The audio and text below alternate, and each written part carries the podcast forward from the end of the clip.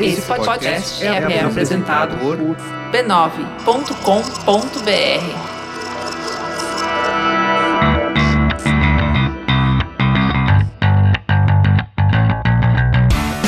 eu sou Alexandre Maron E eu sou a Luciana Biniski. e esse é o Zing. O que é o Zing, Luciana? São conversas profundas sobre assuntos aparentemente banais, Alexandre Nossa, Maron. mãe do céu. Luciana, você tá sabendo de tudo essa semana. Eu Tô. gostei de ver que semana passada você meio que errou a frase, né? Não vem com essa, não. E queria até abolir a frase. Não queria abolir a frase, eu queria pensar em opções. É, mas isso tudo eu já sei que já falei porque isso tudo tá acontecendo. Porque você não é a mesma pessoa de antes, você tá diferente. Não sou a mesma pessoa de antes, eu tô diferente. E eu sei que você tá diferente. Você não é, você tá. Há quem diga tá- que eu ando consumindo tá só mais chopp.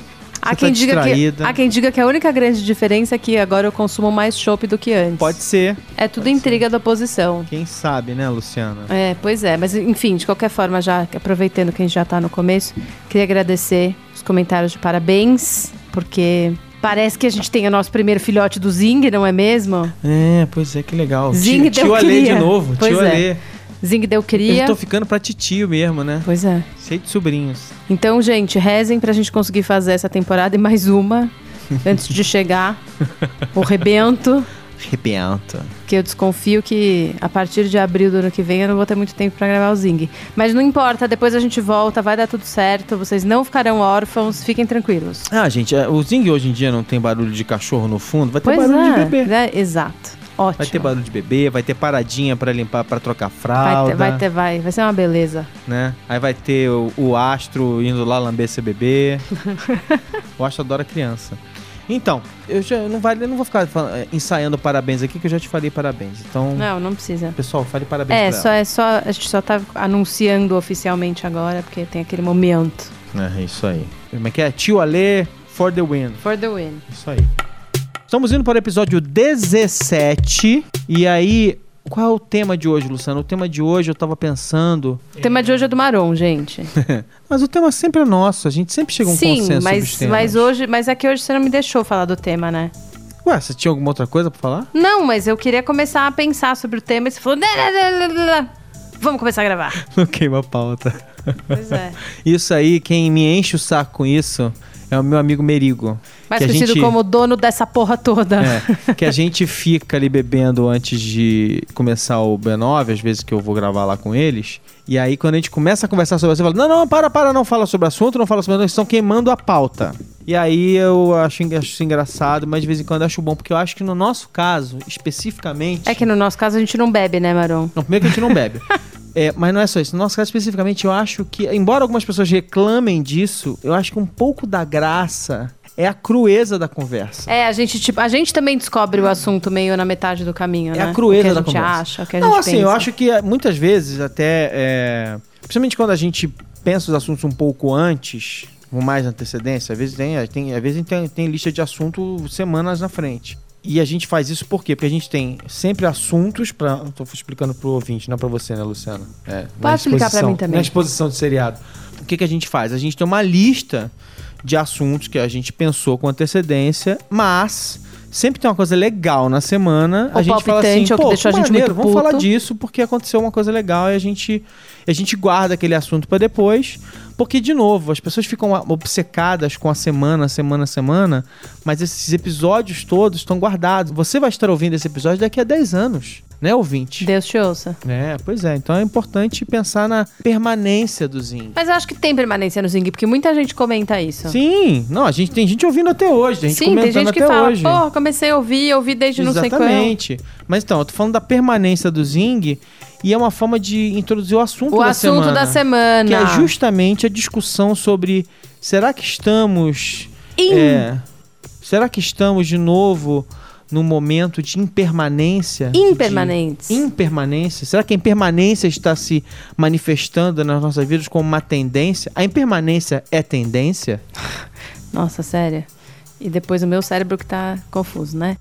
Então, vamos já começar então o começo da conversa, porque era justo o que eu queria perguntar, Aham. que é o começo dessa conversa mesmo, que é o seguinte: Hum. a impermanência veio ou a impermanência voltou? Ah, É a primeira vez que a gente vive uma vida impermanente, com Ah, uma timeline dúvida- que não. desaparece. Sem dúvida não. Pois é, sem dúvida não. Tá. Então, antes, a gente tava falando sobre isso, né? Antes, Não, quando tava não, a gente não Tava falou porque eu cortei o uma- assunto. É, pois é, mentira.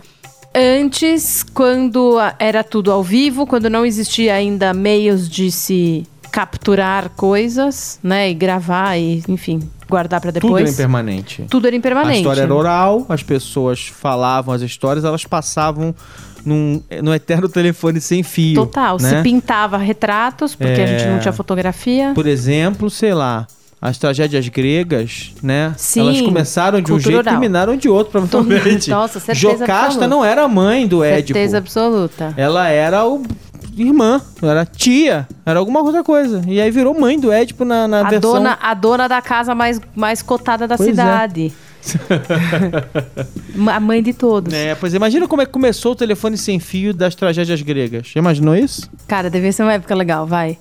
Porque para pra pensar, se hoje a gente não pode falar besteira, porque tem um secto de pessoas que sabe que você tá falando besteira, imagina numa época que você podia falar o que você quisesse e não tivesse um, uma única alma pra te dizer, mano, você tá falando a maior mentira do mundo. Assim, né? Não tinha Google. Não tinha Google. Eu não, Não, vou, você eu não vou fala falar de um besteira, caso, eu não vou falar de um caso célebre que se tornou famoso durante os, os últimos séculos, talvez pela falta de provas. Qual? Não, não vou falar. Ah, tá bom. Depois da semana passada, eu não vou falar de jeito nenhum. Mas enfim, a gente sabe que tem gente aí que ganhou fama com umas histórias meio estranhas, que não dá pra saber se é verdade ou mentira, e aí todo mundo acredita até hoje. Aham. Sei lá. Aham. Impermanência. Não, não, peraí, Mas, mas não, é Então, porque. Então, assim, a gente viveu uma. é, até tecnologia se impor, e a tecnologia, nesse caso, pode ser A imprimir uma pedra. Ex- não, escrever. Pode ser pintar na parede. Exato. Até, até, até a gente ter as ferramentas, as primeiras ferramentas para registrar alguma coisa. A gente vivia um mundo de absoluta impermanência. A gente, inclusive, era nômade, não ficava nem nos mesmos lugares. Até que a gente foi mudando os nossos hábitos e começou a, a ficar nos lugares e começou também registrar nossas experiências. E aí foi aumentando a sofisticação do registro das nossas experiências, né? Então, até que chegou um ponto, e a gente começou a escrita, a gente começou a registrar, e aí tinha aquela coisa dos escribas. E aí é engraçado porque era uma impermanência relativa, né? Por quê? Porque você só tinha um livro. E aí você tinha que copiar um livro para que você tivesse um segundo livro. E isso dava um trabalho do, do, do inferno, Nossa. né? E isso ta- tornava muito difícil ter cópias de livros. Até que entra a é, prensa móvel e começa a era da cultura de massa e tal. E aí a gente transforma a cultura, é, assim, cultura ela era ela era materializada no livro ou em pintura, em arte e tal, mas sempre materializada em algum lugar, né? E a gente tem um negócio interessante porque durante muito tempo a arte ela era também irreproduzível e ela era única, né? Até que depois a gente começa a ter. A não ser que o cara copiasse a pintura e falsificasse e tal, mas ela era única até que a gente chegou com a fotografia, gravura, impressão Sim. e tal, tal, tal. Então, que assim. influenciou a- altamente a arte, né? Naturalmente. Mas aí a gente começa a ter aquela coisa de que, assim, primeiro o objeto ele era impermanente. Primeiro as coisas eram impermanentes, depois elas passaram a ser permanentes, mas muito raras e difíceis. Só algumas pessoas tinham. Então elas eram etéreas para a maior parte da humanidade. Sim. Aí a gente transformou o impermanente em permanente, depois transformou o permanente em, em ubíquo. Ele passou a existir, é, ele passou a ser reproduzido Em escala. em escala e passou a existir em quantidades absurdas. Então, assim, foi uma busca de milênios até a gente chegar num ponto em que a gente passou, em que assim, todo mundo podia ter um pedacinho da palavra do Senhor, por exemplo, a Bíblia, né? Todo mundo podia ter, todo mundo não, mas muita gente podia ter, por exemplo, uma reprodução de uma pintura incrível, porque tinha como reproduzir quando foi, quando foi chegando a época das gravuras e tal, não sei o quê. Engraçado, né? Porque a gente passou séculos, milênios, rumando para uma busca da posse das coisas, uma busca de ter os objetos. Esses objetos, eles funcionavam como quase que um símbolo da sua personalidade, da pessoa que você é, né? Tipo assim, E cada vez de uma forma mais permanente, né? Porque daí começou a se aprimorar, né? As formas de, de se tornar essa forma de cultura permanente. E aí, não só tornar permanente também já não era mais o objetivo. O objetivo era tornar o mais permanente possível. Então, continuou se investindo em tecnologia para tornar aquilo cada vez mais permanente, né? Tipo, desde, sei lá, a durabilidade impressão a das laser, coisas, é exato. A precisão e a, e a duração das coisas. Mas é engra... mas, mas aí, aí- é aí que eu acho, eu acho interessante. Eu queria, de novo, porque aqui é o Zing, assim, eu não queria só dizer, é, a impermanência chegou. Por que a gente ainda tem, né? Pelo menos, pelo menos geracionalmente a gente ainda tem. Tem um milhões de pessoas que ainda querem ter coisas palpáveis e tal. Por que a gente quer ter uma biblioteca, colocar os livros na estante, organizar os livros por assunto e não sei o que, ou então uma ou então CDs, ou então DVDs. Ai, pelo amor de Deus, Por que, que as gente, pessoas e querem DVD, isso? Não dou conta. Pois é, Maron. Você sabe que quando você falou dessa coisa da impermanência, a gente naturalmente, até porque esse é o meio que o mote desse segundo volume do Zing, mas porque é o que a gente pensa mais rápido, são em timelines, né? Então, tipo, a primeira coisa que me veio à cabeça foi isso, assim, ah, realmente. As timelines tornaram as coisas mais impermanentes, né? Tipo, a timeline vai meio sumindo. Chega uma hora que você não, não dá mais conta de ver tudo, né? Tipo aquela famosa a rodinha do Instagram, né? Que você vai indo pra trás, pra trás, pra trás. Chega uma hora que ela para, simplesmente. Ela, tipo, gata, daqui pra frente não tem mais por que você ver nada. Problema seu. Então, apesar disso ter sido nosso primeiro impulso, e eu acho que o fato das timelines terem sido desenvolvidas dessa forma é muito. diz muito de, da relação que a gente tem com a permanência atual e, e, na verdade, quão coadjuvante ficou a permanência né, em relação às coisas. Por isso que a timeline não ser mais permanente não é um problema na vida de ninguém. Não sei, mas a gente vai chegar lá. Não, sim, mas assim, Porque eu acho que se a gente acho pensar que- em user experience do Facebook, assim, o Facebook caminha cada vez mais para deixar a Mas timeline. tá lá. Mas o meu ponto é, tá lá. Inclusive, eles, quando eles fizeram a timeline, uma das coisas que eles fizeram e trabalharam na ideia, lembra quando a timeline apareceu? E aí você podia, por exemplo, dizer, marcar o dia do seu nascimento. E aí você podia. Você pode, inclusive, você- até você pode fazer isso. Eu, eu lembro que eu peguei. Eu, eu sou um pouco nerd, não sei se você já notou. Não, só um pouquinho. Eu lembro Ah, que eu será? peguei, Será aí eu achei a primeira página do Globo e da Folha de São Paulo do dia que eu nasci. E aí eu registrei lá, mas com a data do dia do meu nascimento. Eu, achei uma página do Peanuts de 1972, da semana do meu nascimento. Eu achei a capa do Homem, o Amazing Spider-Man do mês em que eu nasci. Eu, me deu trabalho de procurar essas imagens e colocar elas conectadas na minha data de nascimento, no- na época que eu nasci. Fiquei procurando essas coisas bobas, assim. E aí depois comecei a pegar algumas fotos minhas, que eu, umas fotos minhas que eu conseguia localizar no tempo e colocar como mar- marcos de, de quando eu era pequeno e tal, não sei o que, não sei o que lá. Então, é, é, tá lá.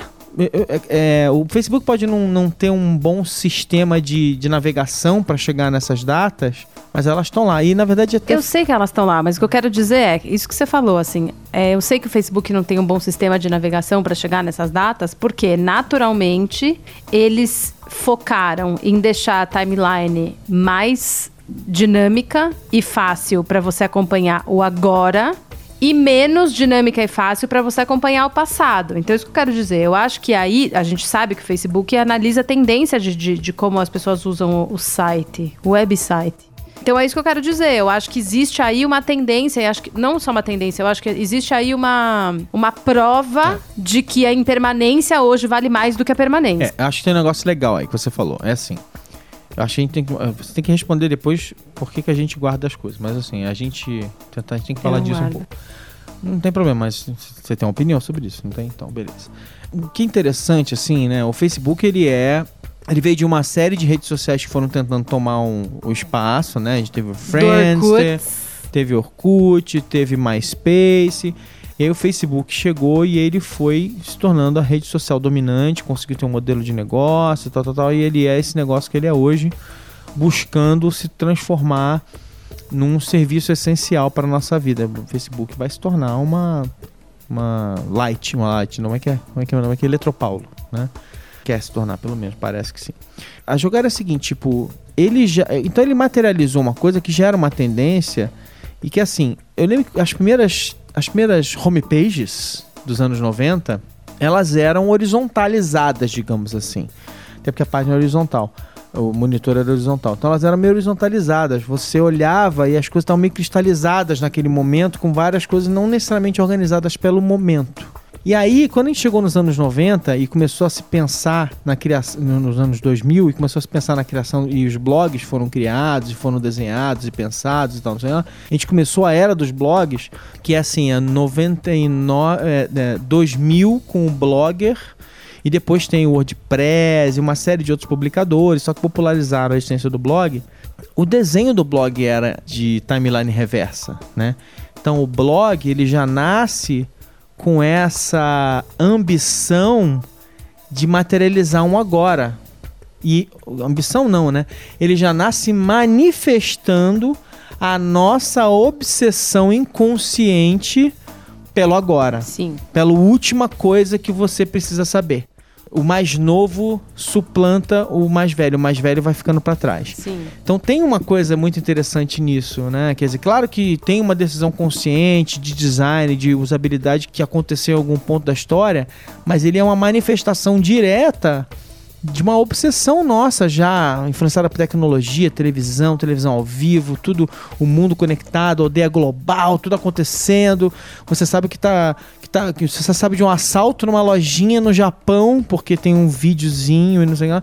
Então, tem uma obsessão pelo agora manifestada nessa decisão de criar uma timeline reversa, Uhum. né, do now para trás, Uhum. né?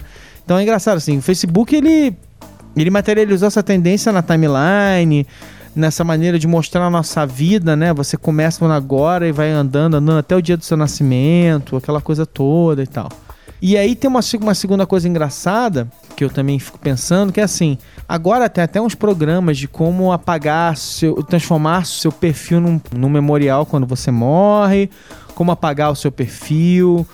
Tem, tem uma série de coisas que a gente tá pensando nisso, mas assim, o fato é, ao mesmo tempo que a gente fala em permanência, né?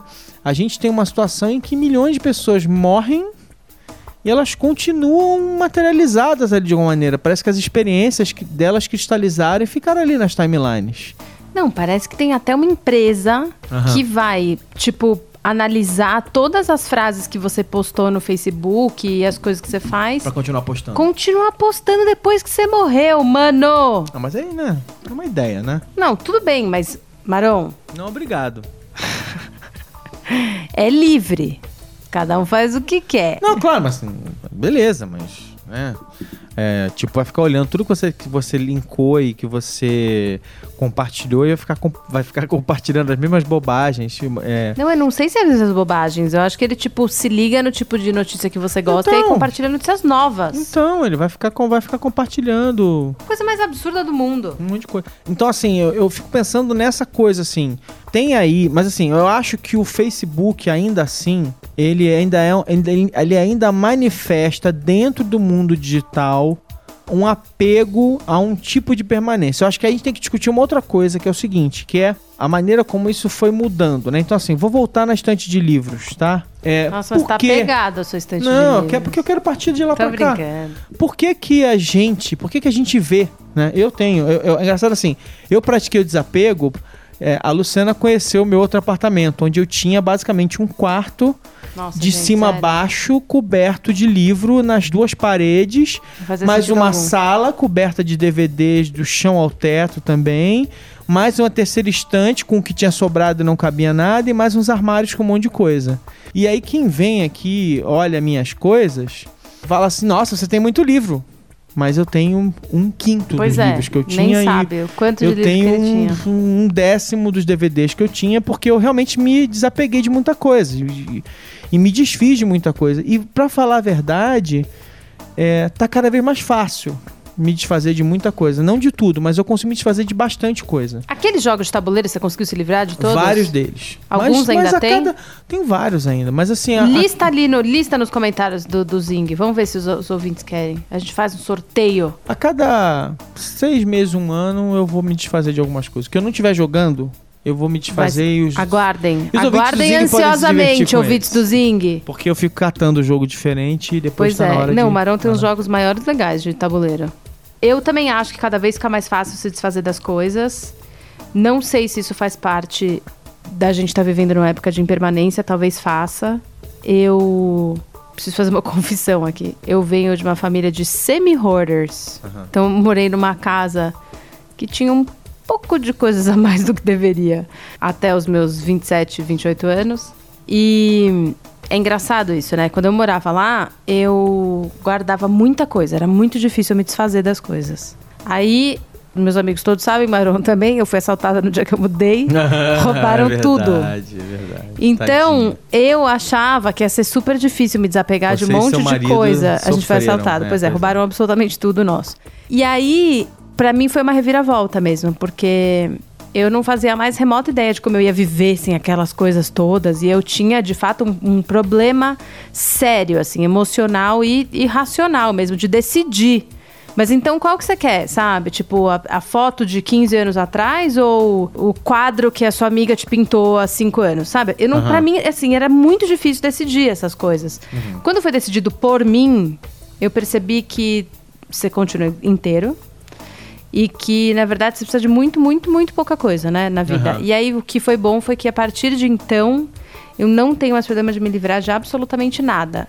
Mas, assim, nada mesmo. A ponto de, tipo, ganhar coisas de aniversário e passar pra frente sem nunca nem ter tentado usar. Falta de educação. Pois é. Assim, me livrei completamente disso. Mas eu não sei dizer se Aham. é porque eu passei por um evento Mal traumático. educada. Nem é traumático, mas enfim, eu é, não sei se foi porque eu passei por, por, por um. Nunca mais tá presente, não. é, não sei se é porque eu passei por esse evento ou se é porque eu aprendi que no fundo tanto faz. É, acho que a mistura, acho que a mistura das, Das eu lembro coisas. que eu lembro que uma, uma- uma- acho que um ponto um ponto de inflexão pra mim foi quando eu fui morar na Inglaterra pra fazer o, o- o mestrado.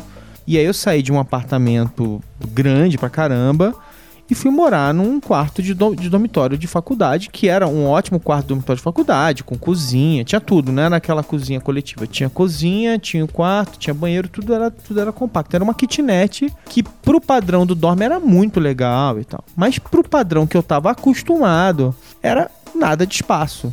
E acho que foi, foi muito interessante, porque assim, eu, eu deixei tudo aquilo que eu tinha, que eu adorava, meus, todos os meus DVDs, todos os meus livros, tudo ficou pra trás. Tudo bem que eu passei um ano lá. É, você sabia que você ia voltar uma tonelada de é, é livros é e tal. Não sei, até, porque, não, até por causa da pesquisa do. né, não tinha Kindle é, disponível pra mim na época, então mas eu tive que comprar um monte de livro e ler muito livro na biblioteca, porque às vezes eu não encontrava e tal, não sei o quê. Até aí tudo bem. Mas o fato é o seguinte: eu comprei muita coisa lá, tal, tal, tal, mas, cara, tava tudo aqui.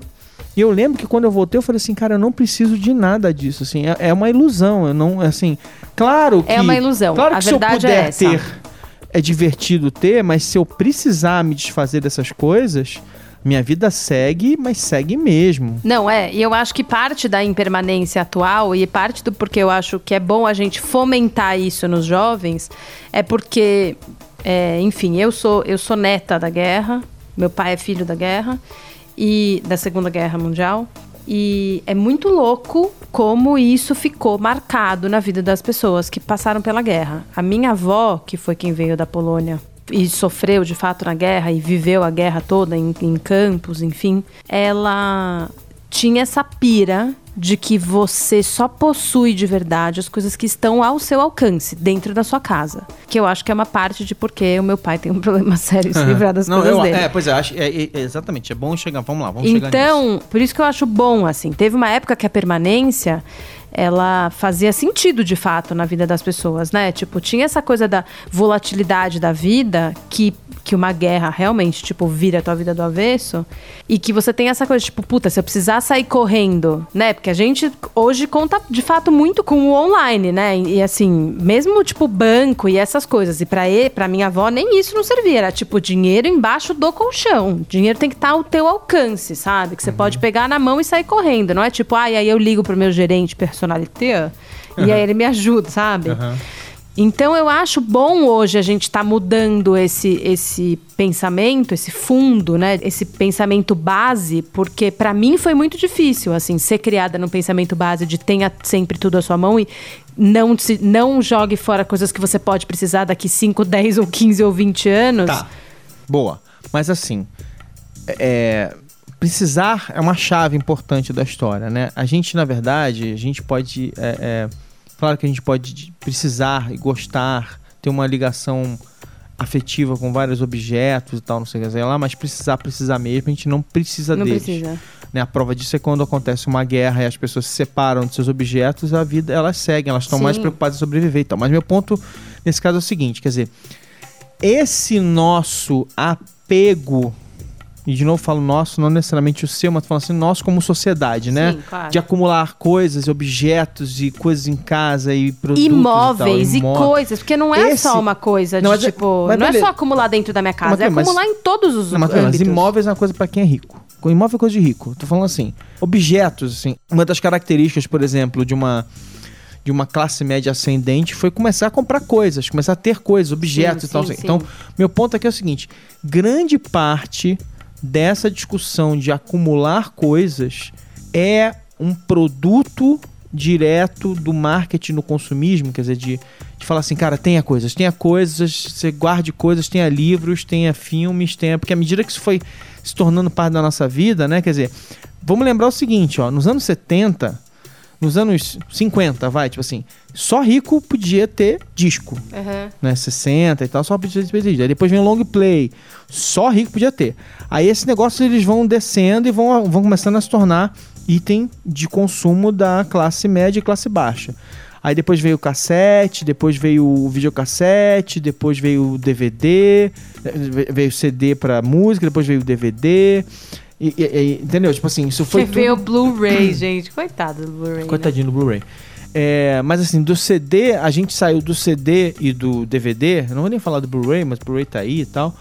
A gente saiu dessas mídias, a gente saiu para mídias imateriais, Uhum. né? Uhum. E aí precisou, precisou-se toda uma, uma pensata de como ganhar dinheiro nesse novo ambiente e tal, tal, tal. Mas a gente tinha esses objetos e é engraçado porque assim, mesmo você tendo um DVD, a maneira como isso é pensado, assim, ó, legalmente, você nunca teve, né? O, o, o filme nunca foi seu. O objeto te dava a sensação de posse, mas o que você Claro. tinha era um objeto com uma cópia, porque não tinha outra, outra maneira de fazer aquilo, e, e você tinha uma permitia- licença de, de assistir aquilo quantas vezes você quisesse, tanto é Na que você não podia. casa. Você não podia exibir publicamente, tinha uma série de coisas. Só que como a gente tinha um objeto, a gente não tinha essa sensação. O mundo digital tornou, é que é? deixou o rei nu, né? Aquela licença espertalhona que eles criaram e que a gente não percebia porque a gente tinha objeto, ela mostrou a cara dela, tipo assim, você não tem direito a nada, se eu revogar essa licença em algum momento, a Amazon pode apagar o livro do seu Kindle, como já aconteceu, a Apple pode parar de disponibilizar o, o filme na sua. lá na sua. Como é que é? No seu servidor e tal, não sei o que, você pode não conseguir baixar o filme. Se a sua conexão cair, você não tem acesso a nada. Então, assim, tipo, não tá ao alcance da sua mão como você imaginava. Porque, de novo, tem uma outra transição, né?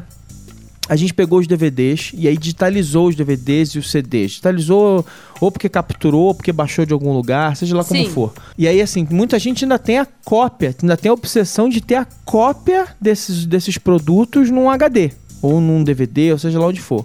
Tem gente que nem isso tem mais, só tem o direito de posse e baixa da nuvem na hora que acontece. E aí, de novo, aparece um negócio chamado nuvem, que é um lugar no O éter Cosmos.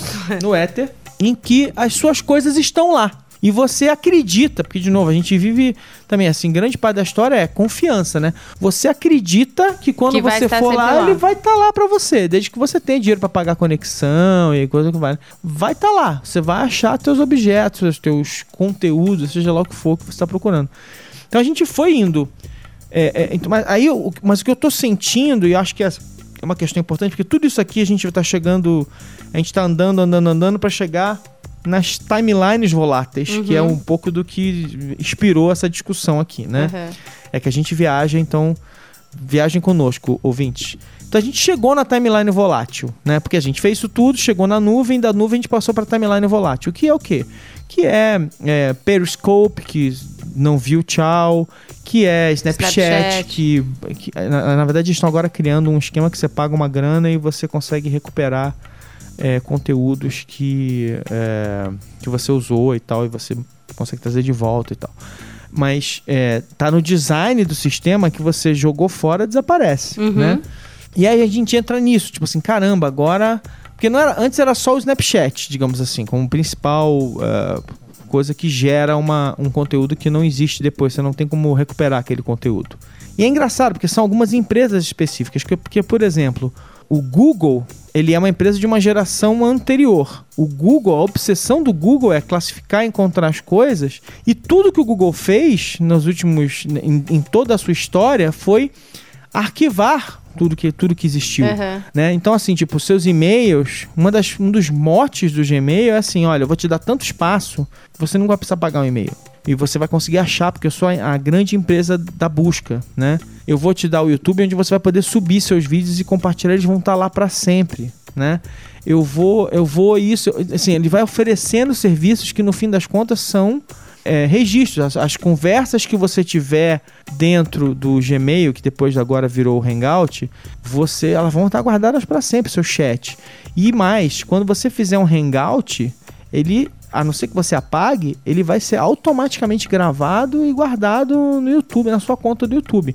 Então, tem todo uma, um pensamento ali de assim de uma obsessão pelo registro, pelo log, pela prova da existência das coisas, que o Snapchat que é o contrário joga por terra, uhum. né? Que o que o Periscope joga por terra. Uhum que o sistema lá de live do, do Facebook agora para as páginas joga por terra. Sim. Quer dizer, quando você está entrando num mundo, é, de novo, eu não estou dizendo que isso vai se tornar, é, que essa impermanência será permanente. Não, claro não que sei. não, mas Mas existe... tem um momento que a gente está vivendo em que essa questão está aparecendo. Total, e que existe um antagonismo, né, mais e que ou causa menos. uma estranheza para uma Não, geração que- inteira. Caramba, por que Total. as pessoas estão querendo, não querem registrar o que elas fizeram ontem? Não, é que existe esse antagonismo entre o Google e o Facebook, que são duas das maiores empresas da nossa época. Tipo, é bem isso mesmo. O Google quer guardar, Facebook quer que, que não, que, que valha só o agora. De novo, não sei, tô falando assim. Não, sim, sim. É, o Facebook não tá tão desesperado. Sim. O Facebook não, ele não se preocupou, talvez ele se preocupe em algum ponto no futuro, em ajudar você a encontrar seu passado. Acho que o Facebook tá no meio do caminho. Aí tem o Snapchat que faz isso tudo e aí joga fora o passado e não quer saber. Totalmente, assim, o Snapchat é totalmente focado no agora. De novo, é, não é por acaso que é, a maior parte, né, é que é? a maioria esmagadora dos usuários desse tipo de serviço são pessoas mais jovens que vivem num mundo de experiências e que não que, que, que se revoltam um pouco por eh, talvez eh, talvez seja um reflexo disso com esse absoluto mundo onde tudo é registrado onde tudo existe uma prova de tudo que você faz tem câmera na, na rua filmando você, que os caras podem depois voltar e falar: olha ali, então você- fez isso. Não adianta você dizer que não fez. Tá ali, ó. Você fez, você quebrou o vidro, você não sei o que lá, você roubou, não sei o que. É quase como se fosse uma espécie assim: eu não vou, cansei de gerar provas contra mim. Né? Então, assim, tem uma coisa ali, tem um, tem um anseio que eu não sei se vai ser. Se vai ser duradouro, se ele vai continuar ou se em algum ponto. Entendeu? Tipo assim, eu não sei se isso vai crescer e se espalhar e a gente Sim, vai sim. começar a ligar o dane-se e não quero mais guardar tudo e tal, não sei o que lá. Eu acho que eu desconfio que não vamos nessa direção completamente, mas assim, ou se vai ser o contrário, se vai ter uma vai ter um vai se espalhar essa essa, essa rejeição pelo registro eterno de tudo. De tudo. Marou, então eu te pergunto. Não, não, Isso você- quer não, dizer, não, não vou te perguntar. perguntar. Isso quer dizer que, desde a invenção dos meios de tornar nossa vida permanente, é a primeira vez que a gente rejeita isso? Exatamente esse era o meu ponto. Era aí que eu queria chegar. É a primeira vez que a gente rejeita. A gente passou, milhares, séculos milhares e milhares de anos buscando uma desesperadamente forma de, de permanecer, uma de, forma de guardar, passar de pra permanecer, frente, passar pra frente. próximo. Exatamente. E aí E aí, agora a gente... subitamente, a gente tá negando tudo. tudo. Esse que é uma coisa que me, fa- me fascina mesmo. Eu tô fascinado com essa ideia, assim. Sim, porque a Eu gente já tá falando que é mais fácil pra "Caramba." gente se livrar de coisas aqui, de um jeito ou de outro. É isso que eu tô falando. Pode ter sido. Pode ser só porque tá mais fácil se livrar de coisas, mas pode ser, de fato, já uma influência comportamental do fato de que as pessoas se livram com tanta facilidade que você fala, porra, se todo mundo se livra com tanta facilidade, você, eu, imbecil, vai ficar todo empilhado aqui de coisa em casa? Pois é, e, e também tem uma outra coisa, né? Quer dizer, é, eu acho também, a gente pode também discutir uma teoria econômica disso, né? Quer dizer, num mundo em que todos os. é, vamos lá, 10 anos atrás, uma das coisas legais de viajar pro, pro exterior era ir numa loja dessa de DVD, CD e tal, tal, tal, e ficar lá curtindo, comprando coisa que você não encontra em qualquer lugar. Então, você ia para os Estados Unidos, você ia para Amiba, em São Francisco ou em Los Angeles, catar DVD antigo, CD antigo. Você ia é, pra Virgin, se fosse lá nos Estados Unidos, na Inglaterra, na, na França e tal, não sei. Você ia na Virgin, ficava comprando coisas e tal. É uma, é pra, pra mim. FENAC, lembra quando a gente ia na FENAC pra, pra, pra procurar CD? Isso. e Não, pra livro? mim que sou um, um geek e tal, e gosto de cultura pop pra caramba, era uma das coisas mais gostosas de viajar. Isso acabou completamente, assim. Não, não completamente, porque ainda tem, assim, sei lá, tem quadrinhos, tem... Isso migrou pra objetos e ícones. Esse é um ponto interessante da história. Isso migrou pra, mi- migrou pra objetos e ícones. A gente mudou o, o- a maneira de se relacionar. Então, a gente já falou disso um pouco. Tipo, em vez de me preocupar tanto em ter o DVD do filme, que eu amo, eu vou ter um cartaz do De Volta pro Futuro, uma camiseta do Marty McFly, eu vou ter um bonequinho, eu vou ter não sei o quê. Em vez de ficar tão.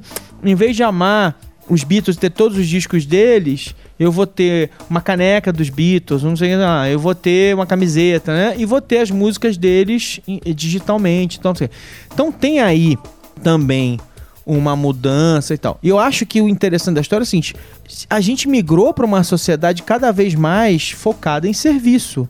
E o meu ponto é, não é por acaso que a gente está que a gente, e, e por isso que eu fico assim, sempre que eu olho para essas coisas, eu fico pensando assim, o quanto a gente tá realmente conectando é, anseio com com o momento ou quanto alguém não olhou isso com muita inteligência e falou assim: aqui tá uma, uma coisa que eu posso fazer.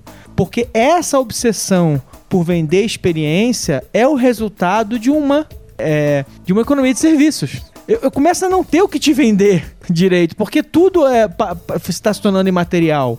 Eu tenho que te vender uma outra coisa, eu tenho que te vender uma experiência, eu tenho que te vender algo, algo que seja que você possa externar, que você possa mostrar para o mundo, algo que seja uma manifestação de você completamente é, externo mesmo. Por isso que eu falo assim, tipo, os objetos que a gente vende agora são uma forma de fazer isso, as camisetas, as calças, os, ah, os objetos, e a nossa busca por experiência acima de tudo. De novo, eu não tô nem assim, é, eu não tô sendo é, cínico. Eu acho que eu acho que é um encontro de um anseio básico nosso.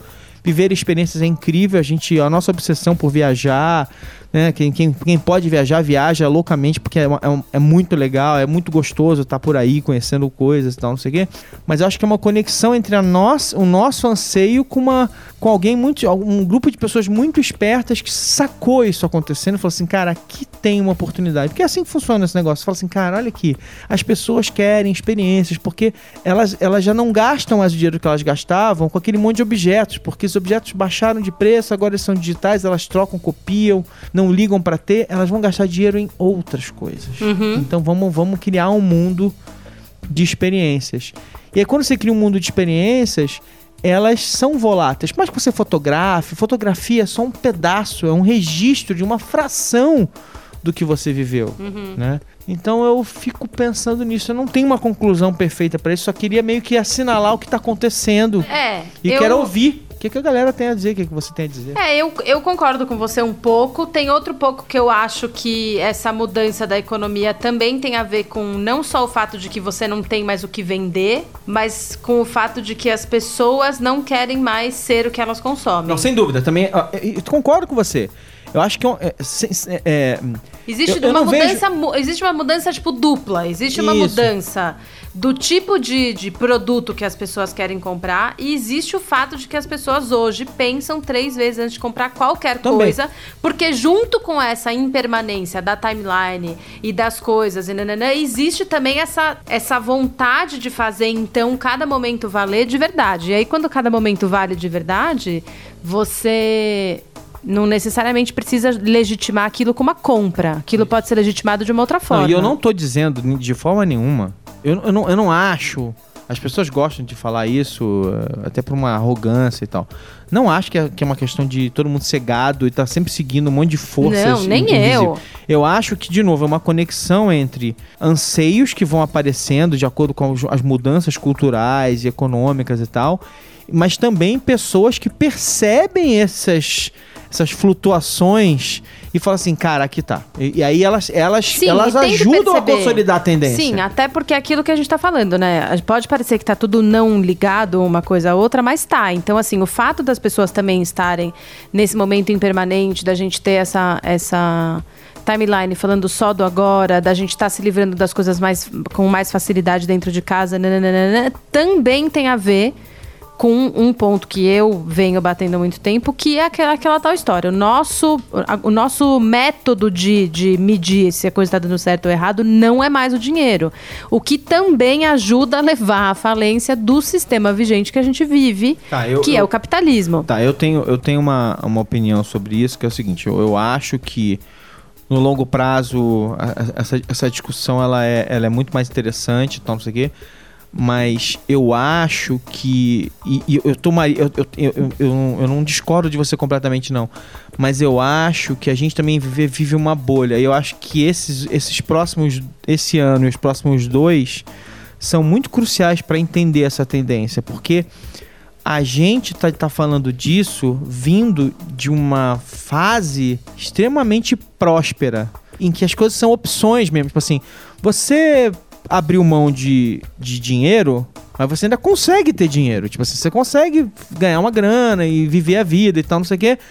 Porque você tá. Você tem um tipo de educação, mais um tipo de, de, de, de preparo profissional, não sei o quê. E, e. Nossa mas uma série de habilidades que te que, que são economicamente que, que, é, é que tem preço no mercado de alguma maneira, que você consegue trocar por alguma coisa, beleza. Então, assim, mas eu acho que assim, o meu, meu medo quando eu falo isso, quando a gente faz isso, é muito um olhar branco, classe média alta, vivendo num país próspero, mesmo, mesmo agora a gente ainda é um país próspero e tem muito dinheiro aqui, e a gente vai sair dessa, desse buraco em breve, não existe nada eterno e tal, não sei. Agora, eu sempre falo assim, tenta aplicar a mesma lógica do que a gente está dizendo aqui em um lugar onde todas essas questões não existem. Tipo ah, assim, mas eu já tentei. Miséria, não sei o que. Não, não mas, é que, mas é, enfim, é que daí a minha, a minha visão Emprego, é. Emprego, não tem isso aí. A minha visão é completamente diferente, porque eu acho que parte de porque a vida continua próspera e fácil e nananã para branco, classe média alta, nananã, é o fato de que o capitalismo só favoreceu essas pessoas.